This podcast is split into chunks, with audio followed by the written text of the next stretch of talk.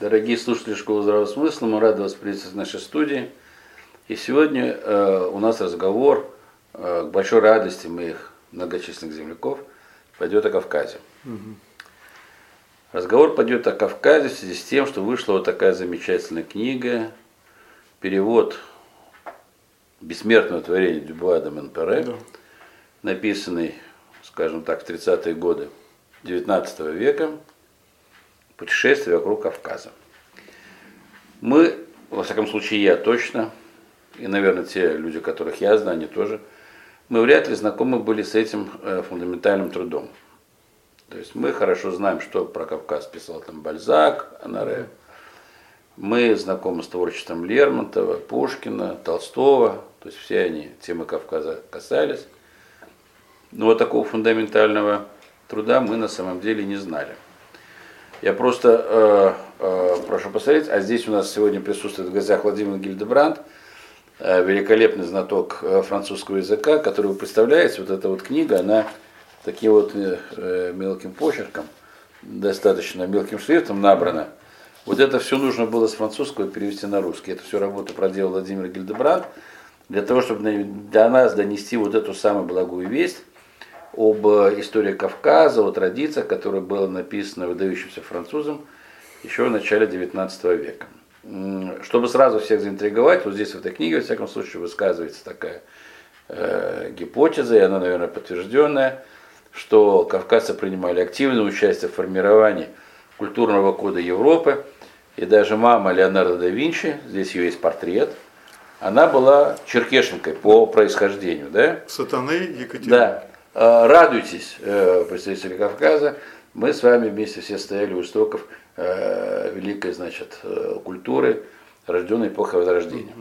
Ну а теперь я хочу предоставить слово Владимиру ну, э, Гильдебрату, уже хорошо нам известного, замечательного совершенно переводчика, исследователя, э, философа, человека, который хорошо разбирается в вопросах не только истории, но и подводных течениях, которые существуют в истории. Вот, Владимир, первый вопрос – Сколько времени ушло на то, чтобы перевести вот первый том, только первый том, вот это вот эпохального совершенно труда, потому что здесь работая как ну, профессиональный переводчик, скажу, что это... Да, честно говоря, в общем-то, ну, если на вскидку, месяца два всего, не больше. То есть за два месяца? За два месяца, да. Профессионализм позволяет переводить ну, По-разному. Такие... Если нет там, допустим, китайских иероглифов или каких-то еще шрифтов, э, значит, э, скажем, таких экзотических, чем мне тоже приходится заниматься, ну да, древнегреческий, например, потому что приходится работать э, в символе, это, конечно, много времени просто тратишь, а так нет, нормальный текст, Хороший текст, тем более тоже, кстати говоря, посвящен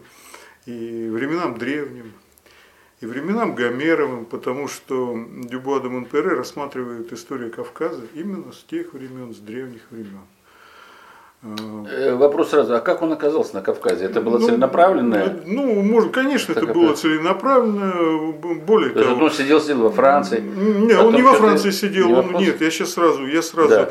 Э, хочу, значит, сразу поставить точку, точку над да. «и», потому что он Франции не имеет отношения, поскольку он из швейцарских горцев и франкофонов, швейцарских горцев. Ну, из дворянской фамилии, ну, такой обедневший, старинный, но из горской швейцарской фамилии. Именно поэтому он интересовался горцами Кавказа. Mm.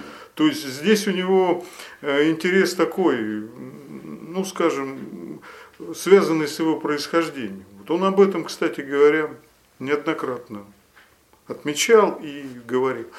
Вот. Что касается вообще этого произведения, да, оно действительно эпохальное произведение, это единственная, можно сказать, история, хроника Кавказа. Эм, ну, а человек, значит, ему тогда было, мне было и 40 лет, написал, когда это произведение, вернее, ему уже в 1938 году, когда уже это произведение, это 7 томов, то есть 6 томов это, э, значит, его путешествий, путевых заметок, ну, можно сказать, это э, произведение несколько жанров, потому что, с одной стороны, описание геологии Кавказа. Первый том посвящен, кстати говоря, ну, в основном Западному Кавказу и Западному Закавказью. Я имею в виду Абхазия, Имеретия и дальше Кутаис. А, путевые заметки, научные э, наблюдения. Ну и вот э, с соединение разных жанров создали такой определенный синтез, очень талантливый, который читается просто на одном дыхании. И я хочу сказать, почему я так быстро перевел, потому что это все на одном дыхании сделано. Вот, особенно если ты знаешь все эти места, допустим, мне знакомы, и удивительно то, что они ну, конечно, цивилизация свою лепту внесла, но, в общем, природа, она не изменилась где-то, она осталась та же кавказская природа. Вот. Ну и, соответственно, что самое главное, он описывает дух народа, того же вот первый том это история черкесской нации, там очень четко все подмечено, и, в общем-то, даже определенную карму. Интересно будет для людей, которые еще занимаются, увлекаются эзотерикой, а здесь еще этнологический, этнографический пласт. Вот какие-то эти вещи подметить и проявить, и выявить.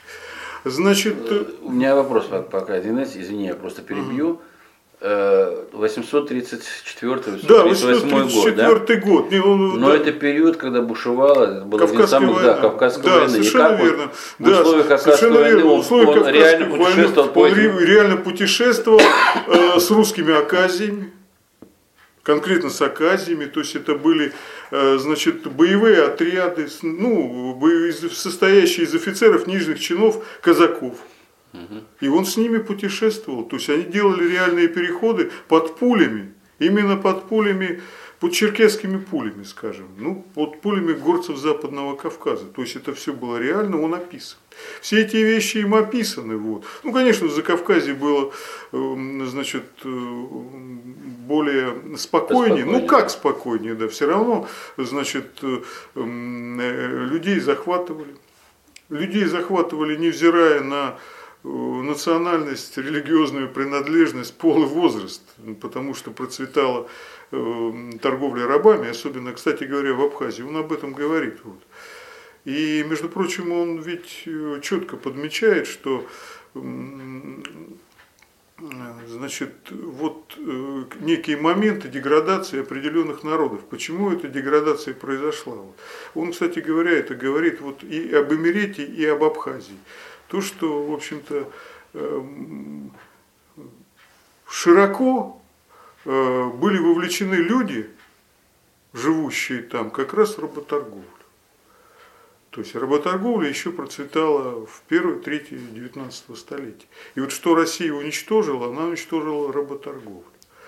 Ведь э, получается как? Получается, то, что вот э, мы все говорим, вот в прошлом году было 300-летие Канжарской битвы, там, где кабардинцы, объединившись, разбили, разбили войско крымского хана. Если мне не изменяет память, Каплан Гирея как раз вот э, под Канжарской горой в Кабарде. Ну, ведь надо понимать, что кабардинцы, они обязаны были платить именно подушную дань Крымскому ханству. То есть это, значит, когда всех юношей, черкесов, кабардинцев отправляли, ну, в основном корпус янычаров, вообще, потому что корпус янычаров, они считались воинами-рабами, надо понимать, они были, вот у нас здесь в России были крепостные крестьяне, это воин-раб, если, допустим, крепостной крестьянин, пойдя на русскую воинскую службу, он мог выслужиться, стать даже дворянином, то там ты воин и ты раб султана. То есть там система была такая. Хотя, конечно, янычарский корпус он имел большую силу. Его в 1824 году в Турции расформировали, как известно. Но тем не менее они вот... Ну они потому что стали султанов, которые нужны. Да, да, да, совершенно. Ну, Наоборот, то есть янычары, да, да, они да. были такие, рабы не рабы, но ребята да, были еще менее. Да, да, конечно. Это, в основном, я хочу сказать, голову, в основном да. это были европейцы и черкесы. То есть черкесы из Кавказа выходцы, сербы, валахи, то есть румыны, болгары, Э, значит, э, вплоть до итальянцев, словенцев, э, значит, ну, Южная Европа, представители Южной Европы, даже венгры захвачены в плен. И, соответственно, кавказские народы, начиная от Дагестана, чеченцев, все они входили в корпус. Иначе, естественно, среди значит, турецкого общества они были неким таким инородным телом. Но, тем не менее, они эм, сильно там восставали и даже ставили своих султанов иногда. Вот. Но это то, что касаемо Турции. Вот. И вот, значит, э, смысл, правильно, значит, в чем смысл победы вообще?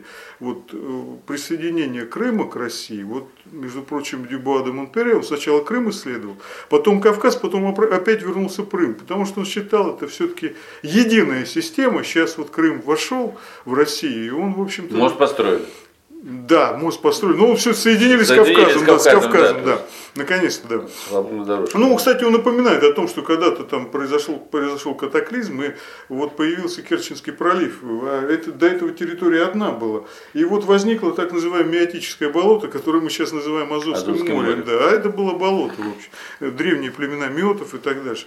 И вот он э, первый, в общем-то, автор более-менее такой внятной истории черкесской нации в общем-то, первый том этим открывается, ну а потом уже его путешествие по Абхазии, Эмеретии и так дальше. Естественно, это встречи с русскими декабристами, с Сергеем Кривцовым, с Бестужевым Марлинским, которые служили в нижних чинах. Он не мог даже, учитывая цензуру, все равно русские чиновники читали, они, были, они знали прекрасно французский язык, ну на нем говорили, скажем так. Естественно, он не мог э, раскрывать эти значит, имена, ну вот ставропольские исследователи определили эти имена, в том числе это один из них Сергей Кривцов. Вот. А вообще об этой фамилии, прекрасной русской дворянской фамилии Кривцовых, была написана монография таким значит, э, искусствоведом, публицистом в начале 20 века Михаилом Осипович Гершинзоном, который так и называется «Семья декабриста Кривцова». В 23 году она уже, в 14 году она вышла без, значит, полностью, а в 23 уже при большевиках они вышла с купюрами, да, с очень большими купюрами.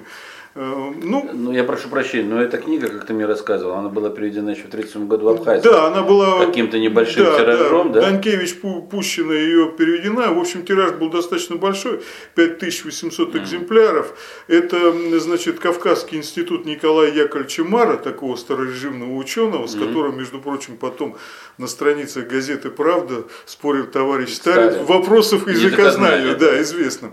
Вот. Но вот Николай Яковлевич Мар, он был известным таким кавказоведом, и вот они предприняли. Естественно, они выбрали многие вещи. То, что касается знати, то, что касается русских дворян на Кавказе, то, что касается вот фона этой Кавказской войны, потому что считалось, что Кавказская война – это империалистическая война, это война по закабалению кавказских народов в тюрьму народов Российскую империю, ну и прочее, прочее. Естественно, книга вышла не вся, она вышла выборочно, естественно, с большими купюрами. Она, значит, у нас же так бывает. Естественно, несколько раз уже в постсоветское время у нас уже переиздавали. Насколько мне известно, ее переиздавали в Кабардино-Балкарии два раза. Вот. Но дело в том, что уникальность Дюбуа де Монпере в чем? Вот, допустим, если пишет Бларамберг о Кавказе, ну, Бларамберг это генерал, это русский чиновник. Соответственно, как русский чиновник, как военачальник, он пишет то, что должен писать.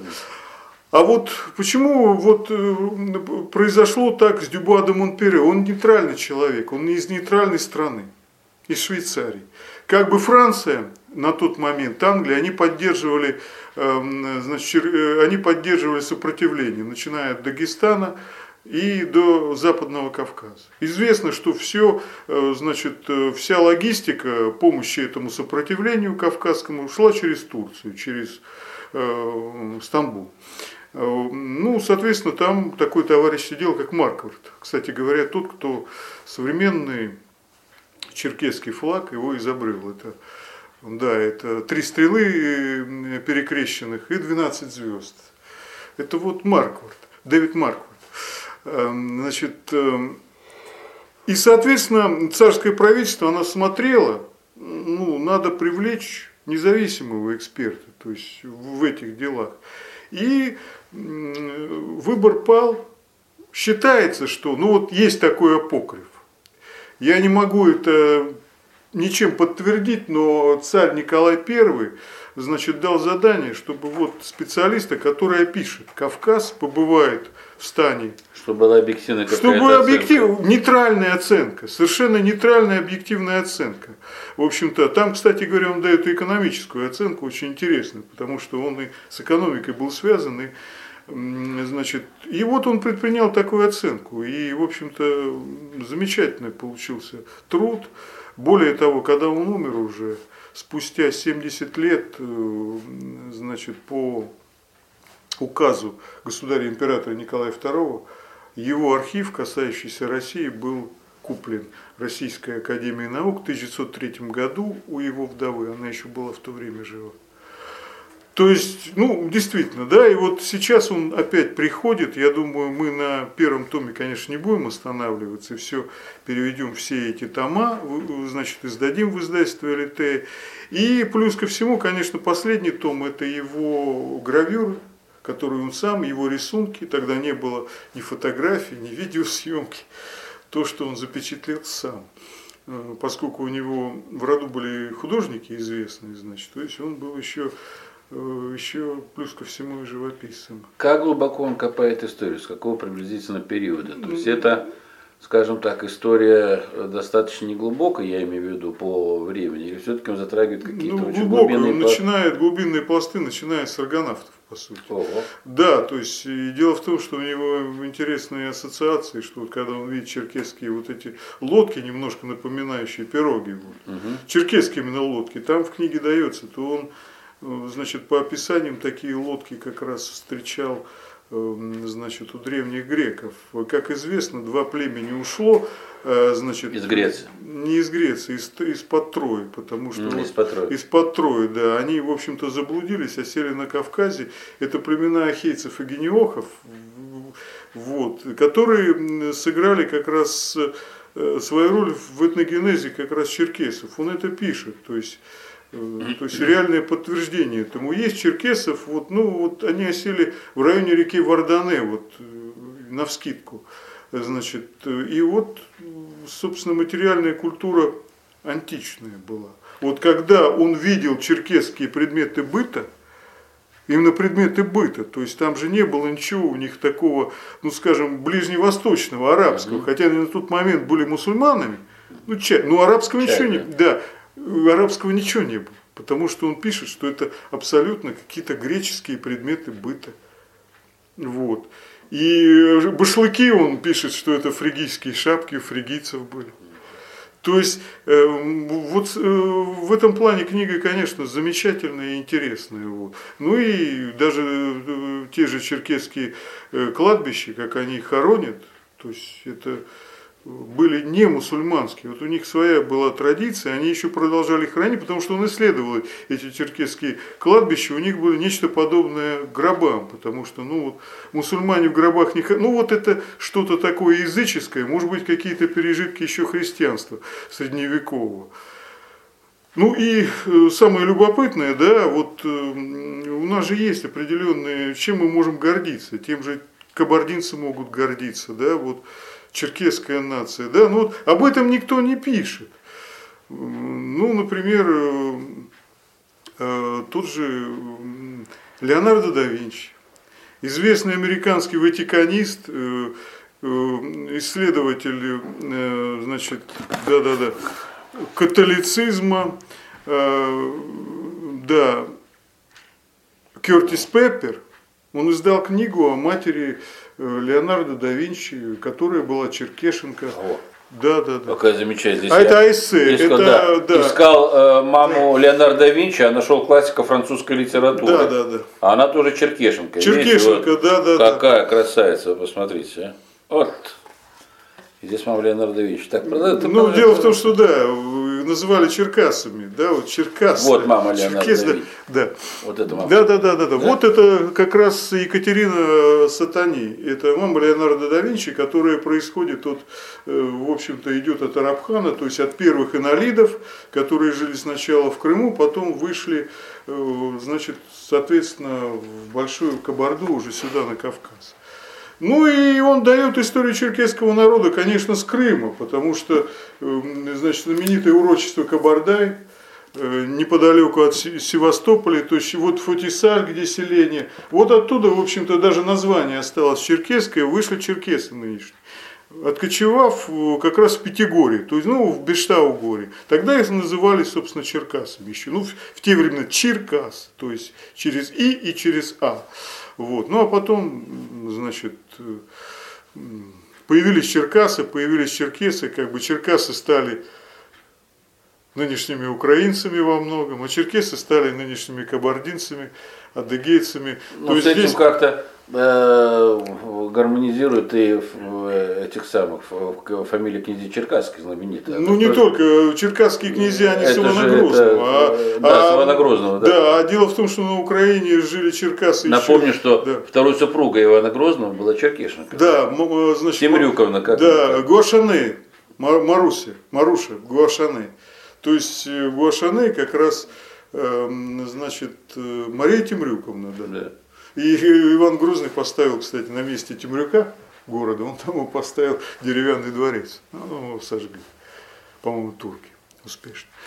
Ну, у меня вопрос такой, поскольку, поскольку мы же не можем, да, там все uh-huh. обсуждать. Ну вот, э, я еще раз говорю, были исследователи Кавказа, они uh-huh. про, про, про Кавказ писали, там uh-huh. описывали природу, красоты, быт, нравы, все uh-huh. прочее. В чем ценность этой книги? Что она, что она дает того, чего мы раньше не видели и не читали? Вот почему наши слушатели и читатели должны обратить ну, дело внимание в том, на что, книгу? Нет, дело в том, что ну, мы-то с вами понятно, мы люди из Кавказа, но удивительно другое. Вот человек, который приехал впервые на Кавказ, он хотел до конца своих дней, умер он не дожив до, ну, до 52 лет, как раз от той болезни желчной лихорадки, которую он в Абхазии подхватил.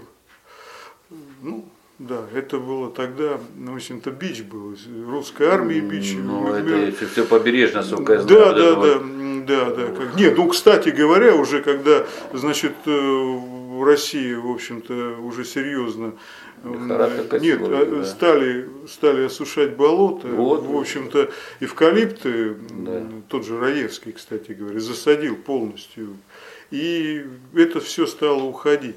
Но вот то, что касается, я могу даже, э, значит, э, э, зачитать вот его отношение к Кавказу, это в письме как раз к его другу, декабристу Сергею Ивановичу Кравцову. Буквально несколько слов. Вот. Почему, допустим, Лермонтов рвался на Кавказ? Это тебе уже звонят из этого самого. Из постпредства КПРД. Что-то да, не то мы сказали. Не то, наверное, приют разбираться. Сейчас, одну секунду, да. Ну, я буквально зачитаю, если можно, две, две минуты. Э, я провел весну 1635 года в Берлине, а лето в Швейцарии, куда я ездил повидать мою семью после 15 лет разлуки. Я нашел Шаля Готша, женатым с радостью передал ему ваши воспоминания. Зиму 1635-36 я провел в Берлине, весну 36 в Литве и Риге, ну это на территории Российской империи. Лето в Швейцарии, в эту зиму 1636-37 года я поехал посмотреть, что это за знаменитый Париж. А теперь слушайте, это в такт с Ксенией Собчак. То, на самом деле, честное слово, в нем нет ничего особенного. И тот, кто ищет что-нибудь, кроме скверных улиц, грязи, тумана, мутной воды, ничего не найдет. Я здесь скучаю, чего со мной никогда не случалось в путешествии. И если бы не я обучался у Эли де Бумон, что меня удерживает, я думаю, что уже уехал бы. Шарль Готш горд, что имеет сына, который родился прошлым летом. Он надеется получить место ректора и инспектора образовательных учреждений в Невшателе. Невшателе это родина как раз Дюбуа де Монтере. Я желаю, чтобы ему это удалось. Вы по-прежнему философствуете, критикуя бедный человеческий род. Я желаю, чтобы вы примирились с этим миром, который вас довольно долго недооценил. Будьте добры, передайте от меня привет многим людям, которые так хорошо ко мне отнеслись. Господин Александр Бестужев, Марлинский. Примечание Виктора Кравченко. Барон Врангель. Яким Эспеха, если у вас будет случай их увидеть, я хотел бы сообщить господам Вассен, что я их не забыл, и также семье Чайковских в Пятигорске, а также доброму капитану Вульфу. Прощайте, мой дорогой господин, будьте счастливы, и если я еще раз свалюсь вам на голову, пусть это послужит вам доказательством, что Кавказ имеет свои красоты, свою привлекательность, которую не найдешь в другом месте, что мне там было так хорошо, что я по нему скучаю. Не забывайте абхазского странника и примите еще раз мою благодарность за доброту, с которой вы ко мне отнеслись. Имею честь быть вашим преданным и любящим вам с Фредериком Дюбуа.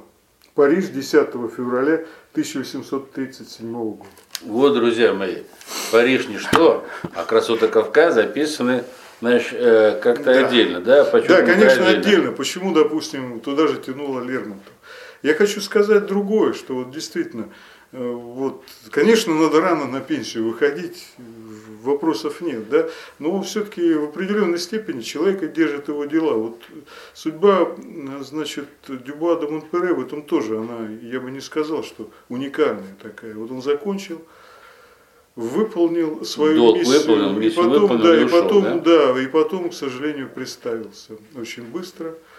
А хотел вернуться на Кавказ и исследовать уже Восточный Кавказ. То есть у него получилось исследовать в этих семи томах Центральный Кавказ, ну, завершает он Осетией, ну и чуть-чуть Ингушетии, угу. конечно, вот. Эм, Кабарда, Большая Кабарда, Малая Кабарда, вся Кавказская линия, ну, соответственно, Западный Кавказ. То есть это получается, что он охватил вот народы черкесского корня, ну, тюркские народы, которые жили рядом с черкесами, это в меньшей степени, но тем не менее, так называемые кавказские татары, я имею в виду карачаевцев, балкарцев, ну и, соответственно, осетин. И он хотел, о кубачинцах он пишет, когда кубачинцы приезжали как раз барону Розану в Тифлис.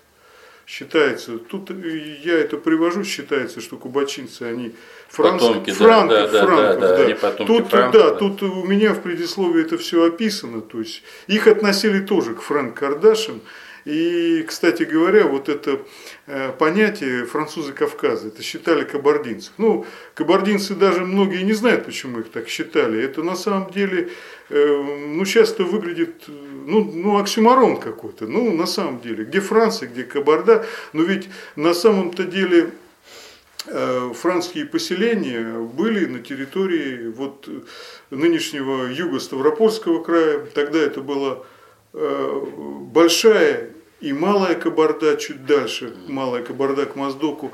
Вот. И действительно там был, и он описывает, то есть генерал Энгельгард там собирал вот эти кабардинские традиции, он жил там уже на пенсии как раз Пятигорский, собирал тщательно написано. Там написано, что франки имеют непосредственное отношение к этногенезу того же кабардинского народа. Именно поэтому их и назвали французами Кавказа. Тут, я думаю, все в общем-то, достаточно, эм, ну, мы уже вторгаемся, может быть, немножко в э, область экзоистории. Да, вот сейчас считается, эм, допустим, что э, потомки потерянных колен Израиля это пуштуны. Но на самом деле, если посмотришь э, те же традиции пуштунов, то они действительно очень близки к еврейским традициям. На самом деле, что девушка и юноша встречаются у колодцев там. То есть они по пятницам, хотя они мусульмане, после 19.00 пятницы они зажигают семисвечники и пьют вино. То есть какие-то вот единственные в том регионе, кто пьют вино, это пуштуны. То есть это какие-то иудейские традиции, пришли еще из первого храма. Так же и здесь. Но здесь хотя было гораздо все ближе, и это исследовать гораздо э, ну, сподручнее и лучше. Это все-таки средние века. Но тем не менее, то есть название французы Кавказа это не случайно. А кто первый назвал, неизвестно? Это с 18 века, с 18 века, да. Я хочу сказать, дело в том, что, э, ну, значит, тут же так, ведь э, он описывает, значит, Дюваду, Нпре, другие описывают, что, э, видимо, появился такой черкесский красивый народ, чтобы вливать свежую кровь другим уже деградировавшим нациям. Ну, на самом деле это пишется, вот. На самом деле многие за счет черкесов, там, те же итальянцы, они освежили свою кровь извините. Я, если я привожу там того же, ну, сын Казима Медичи, э, значит, кардинал Римской церкви, угу. вот здесь есть портрет Черкеса, кстати. У него маман была тоже. Он знаменитый был, значит, деятель итальянского ренессанса, эм, деятель итальянского ренессанса, да, и Христофор Колумб. Ну, э, я хочу, значит, здесь... Друзья мои, Христофор Колумб тоже... Наполовину черкес, да. Наполовину черкес. Э, значит, вот э, Карло Медичи. Вот Филиппо Липпи, знаменитый портрет, ну, в общем-то, его называют еще портретом черкеса.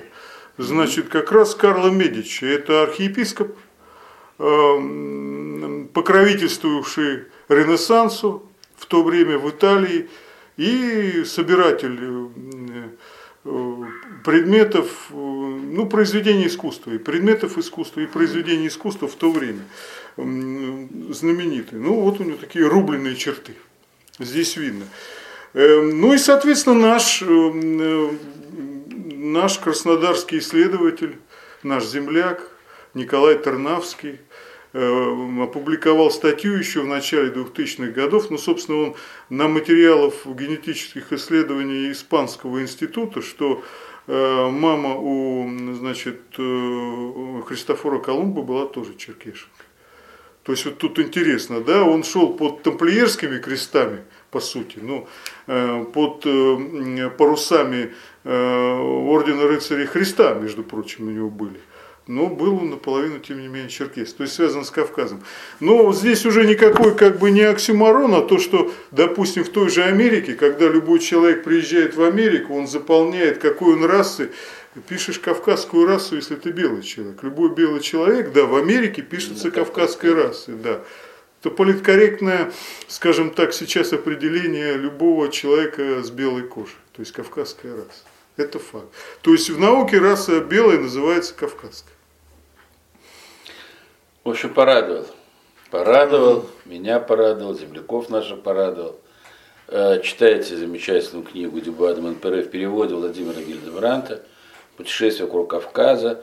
Ну, мы надеемся, ее тоже прочитаете. Э, ну, я хочу Вы, сказать другое. Да. Мы ты, хотели... ты подпишешь да, конечно, что-нибудь, обязательно, да? Хотя бы один Я хочу сказать другое. Мы так хотим все-таки сделать немножко, вот половина будет Дюбада Монтере, а другую половину мы хотим совместить все-таки современных исследований о Кавказе, о кавказских национальностях. Русские там, казаки на Кавказе, да, кавказские, чтобы это было вот так вот. Ну, это будет нормально, это будет, ну, скажем, можно даже такую развернуть некую, значит, маленькую энциклопедию Кавказа, чтобы мы узнали. Ну вот, я поэтому призываю кавказцев э, как бы подключаться к этой работе, к нашей нелегкой французской работе. Де... Да. Дело богоугодное, угу. и, как говорится, Бог вам в помощь в этом всем деле. А теперь подпишите книгу в школе, угу. вот, передайте эту книгу в школе, и мы по этому вопросу, нам надо будет по, по, по, вообще по этой тематике еще отдельно встретиться, конечно, поговорить, конечно, о, конечно. в том числе об изысканиях mm других исследователей, тем более, mm если в последующих книгах да, да, вы да. хотите все это объединить. mm А сейчас, ну, спасибо большое за этот подвижнический труд за это замечательное совершенно творение. Вот мы теперь имеем возможность его прочитать в полном виде без купюр. И все это произошло благодаря нашему постоянному лектору, э, скажем так, члену школы э, здравого смысла, преподавателю и нашему уважаемому слушателю, нашему соратнику Владимиру Гильдебранту. Спасибо, Спасибо вам.